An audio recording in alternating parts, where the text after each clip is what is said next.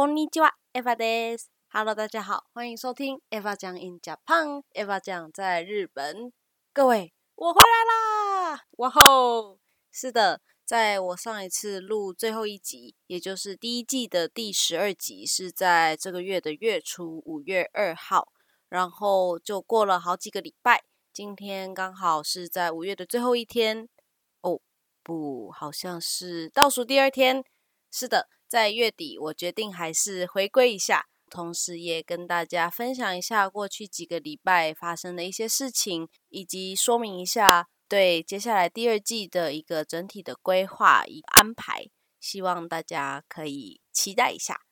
那不晓得大家这个五月过得如何呢？这边的话，就像我在最后一集说的那样，我们其实是举办了我爸讲，也就是之前过世的九十九岁的奶奶。他的四十九周日，也就是西吉库尼吉的一个法事法要，家里有请来和尚啊，然后请来呃一些少数的亲朋好友，大家一起在欧巴讲离开四十九天的日子，再次悼念欧巴讲。而且那一天就是二儿子也带着他的儿子跟女儿回来，所以孩子们就是又相聚在一起，然后。我跟 Marco 讲，还有我们的朋友都在家里跟他们玩了一个下午，也算是一个体力耗资的一天。在这期间呢，还有做的事情就是五月初是日本的黄金周嘛，之前在前几集也有介绍到。我其实有跟朋友们一起去山梨县一座叫做伊西瓦利亚吗石割山，石头的石，割是割开的割，山是对山的山。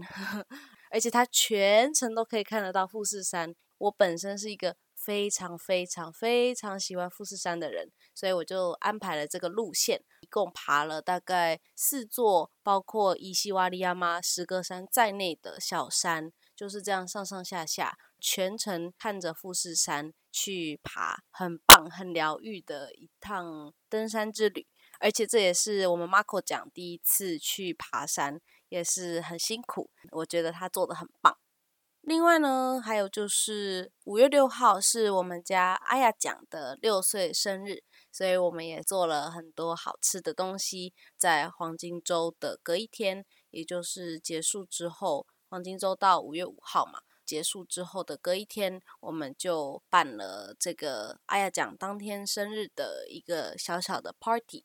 然后因为阿雅奖的妈妈，也就是借奖。他的生日是在隔一个礼拜，五月十二号。我们后来又还是办了另一个 party，做了很多蛋糕哦。在那一天，我们还有呃烤肉，就是我们家有一个中庭，所以我们就呃烧炭啊，然后一起烤肉。在那一天，其实是吃很多的一天。中午烤肉，然后那一天刚好又是母亲节，我们挑在礼拜天。所以我们还做了一个惊喜蛋糕。那天晚上又办了吉野奖的生日派对，又做了一个蛋糕给吉野奖。所以对那个礼拜天也是非常非常的忙碌，但是也是非常非常的充实。只是我跟马库讲就开玩笑说，西巴拉库暂时我们就会休息一下，不要再这么频繁的做蛋糕了，也是蛮累的哦。但讲到这里。我们其实从上礼拜开始做了一件比较特别的事情，那就是每周日的时候，我们会把我们做的一些饼干啊，或者是司康啊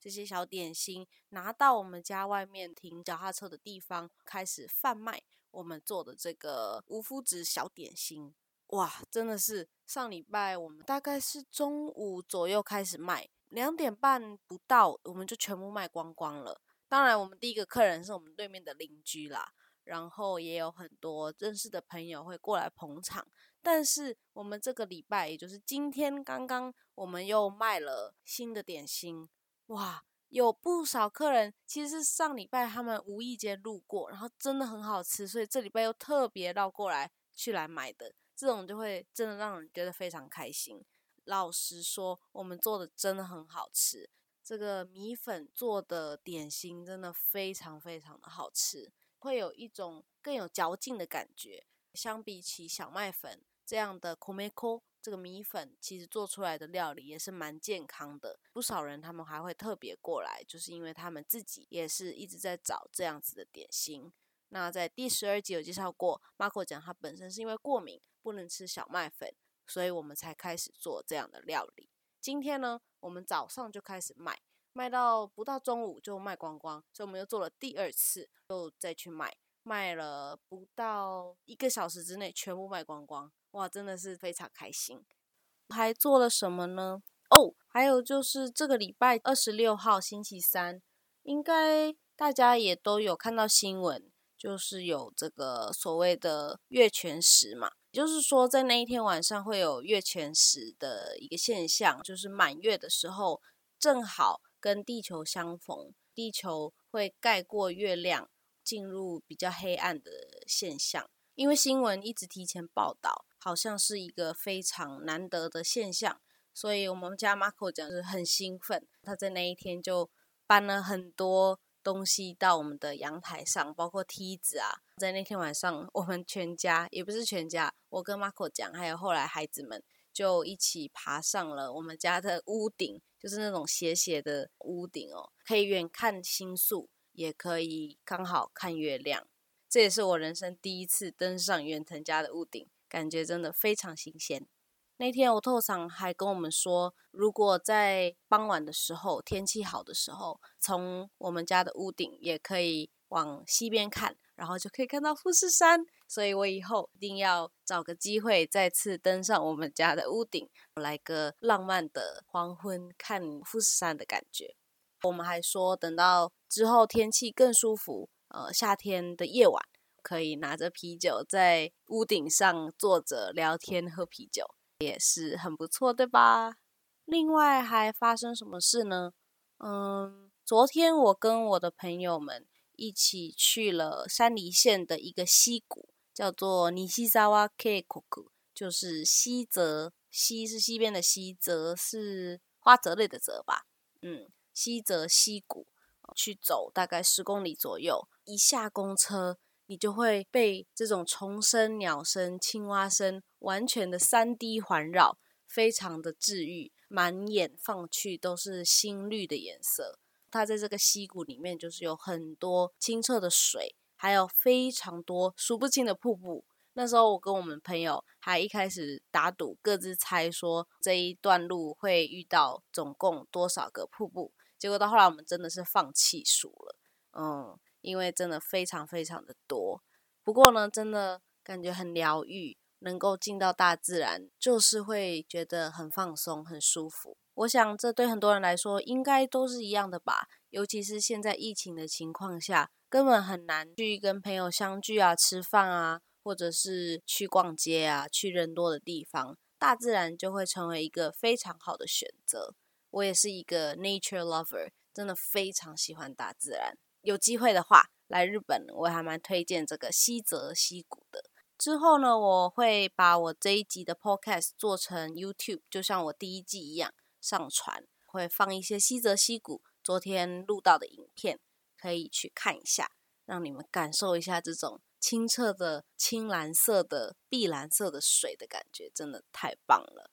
讲到 YouTube 影片的话，我这两个礼拜还做了一件我自己觉得很不错。很棒，很不容易的事情，那就是之前答应我们家阿萨库桑还有家人说，我们要把我们三月份一起做的这个 miso 这个味增做一个影片，这样我们明年再次做的时候就有影片可以做参考。所以我这一两个礼拜也是忙着做这个事情，非常非常佩服这些剪辑影片的人们，真的很厉害。然后我也是花了不少精力，但是同时也得到了。收获了很多很多的乐趣，也顺便回味整个我们当初做味增的过程。哇，我觉得还蛮好玩的，而且这样子做一个影片去记录我们的生活，感觉也还不赖。不过要让我再做另外一个影片的话，可能要让我再想一想哟。